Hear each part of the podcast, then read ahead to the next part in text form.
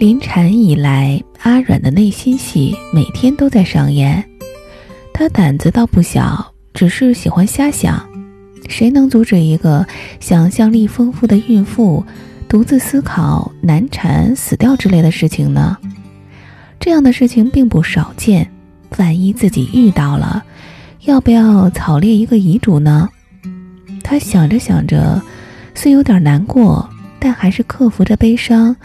理性的思考了一阵儿，房子归谁，银行卡里的余额还有多少，股票密码，以及要不要提前还掉下个月的月供，免得万一自己遇难，家人手忙脚乱，在准备后事的时候忘了这茬事儿呢？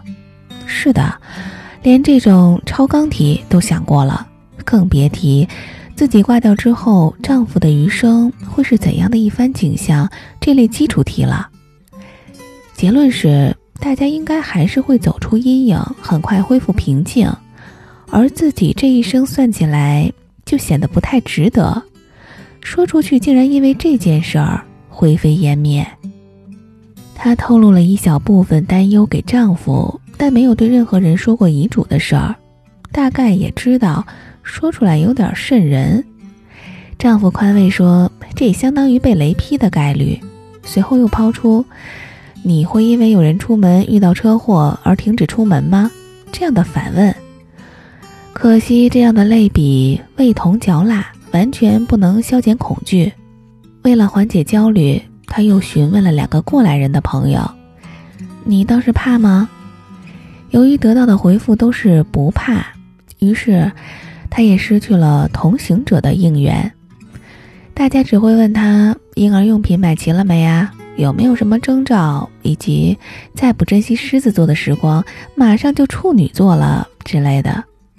往来不多的长辈，则在微信上发来完全不管用的加油鼓劲儿的话。但是，大家也只能做到这样了。孕妇天生是孤军作战。随着日期的临近，她又多了另外的担忧，除了自己可能死。小孩也可能处在各种危险之中的设想如潮而至，特别是在接到了旧同事、老朋友的电话之后。五个月之前，这位朋友刚刚当了父亲，而且老婆待产的医院与阿软同属一个。这个细心的男人告知了种种注意事项，关于这个医院的各类要求。比如你要买他的婴儿服装，要先挂急诊，届时不能家属陪同，要请医院的护工，但是护工不能提前预约，大概价格三百到四百一天，可以陪产，但是不能带手机，你要跟人搞好关系，人家才会让你拍照留念。如果选择无痛分娩，可能产程延长。当时我经历了一件可怕的事情。忽然进来四五个人，让我签字，同意使用产钳之类的。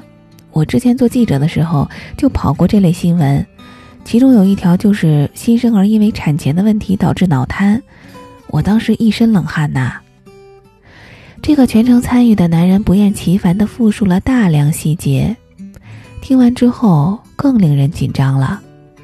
但是事已至此，骑虎难下。阿软也只能走一步算一步了，要不然就是剖腹产，要么就是无痛分娩针。他安慰自己，说的好像自己能说了算一样。直到同一间病房的人直白的敲碎幻想：医院是不会让你自己选的，你达不到他们的条件，他们不会同意的。他们有指标限制，无痛分娩针也不见得很奏效，很可能还会拉长产程。医院麻醉师人手也不够，医生一般也不怎么推荐的。随后的一切都印证了这位病友的话：阿软既没有被安置到剖宫产的序列里，可是也没有打上无痛。在阵痛了一整个下午之后，七点左右，她的羊水破了，才被紧急的推进待产室。她指望着稍后不久可以打上无痛，护士让她再忍耐十来分钟。随后交班的麻醉师就会到场，可是二十多分钟过去了，也没有人来询问无痛事宜。阿软以微弱的手势召唤一位助产士，助产士问：“怎么了？你不要大声嚷，一嚷胎心就会受影响，到时无痛也打不了，大家都疼，你也可以忍的。最后，当阿软再次示意护士前来招呼自己的时候，这名助产士宣布了最终结果。他笃定地说：“你不用打这个了，没必要了，很快你就可以生了。”不行，我要打无痛。没必要的，无痛也会痛的。你的条件好，不容置疑，也没有人听从他的意见，他就被推进了另外一间产房。很快，他的确生了。之前的担心都可以瞬间蒸发，但是，一切又都历历在目。出院已经几天，阿软一边麻木地接受众人对她顺产的夸赞，一边刷到了最新的一则产妇因难忍疼痛跳楼身亡的新闻。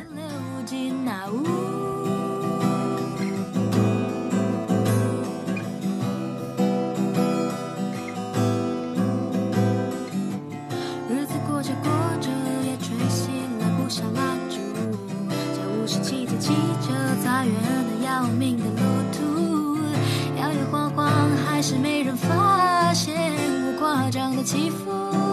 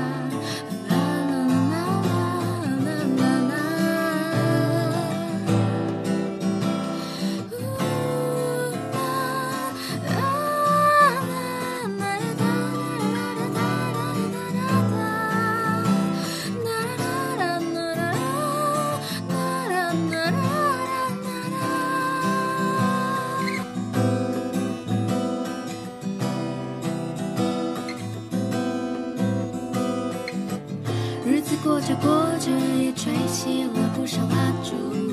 下午是骑着骑着，在远的要命的路途，摇摇晃晃，还是没人发现我夸张的起伏。